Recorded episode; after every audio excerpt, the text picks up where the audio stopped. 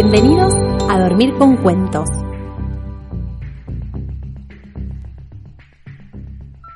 Este cuento es Yo y las redes. Cada tanto me presento, así nos hacemos amigos en este mundo loco y virtual. Me llamo Luz y escribo desde siempre. Cuando era una nena escribía cientos de hojas en mi diario íntimo. Ahí contaba todos mis secretos. Si me gustaba algún chico, si odiaba a mi mamá porque no me quería comprar algo, y hasta hacía listas de los nombres que les pondría a mis hijos. Cuando fui un poco más grande empecé a escribir cuentos y me anoté en todos los talleres que encontré.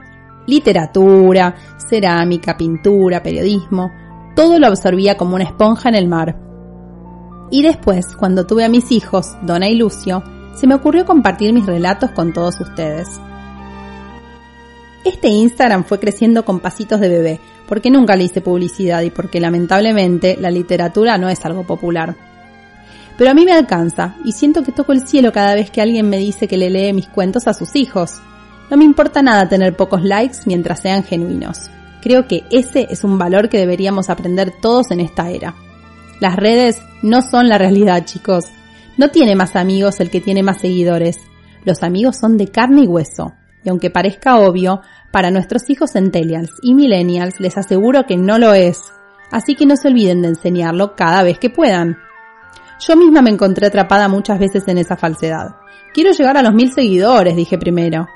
Pero la felicidad de tener mil me duró un segundo, ya que enseguida quería tener dos mil.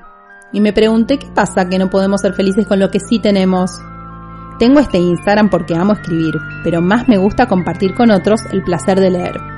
Así que hoy no me preocupo por lo que pueda llegar a ser, sino que me alegro por lo que sí es a dormir con cuentos.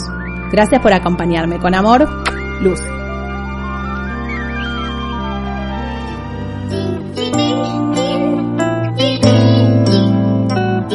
Para encontrar más cuentos, búscanos en Instagram como arroba a.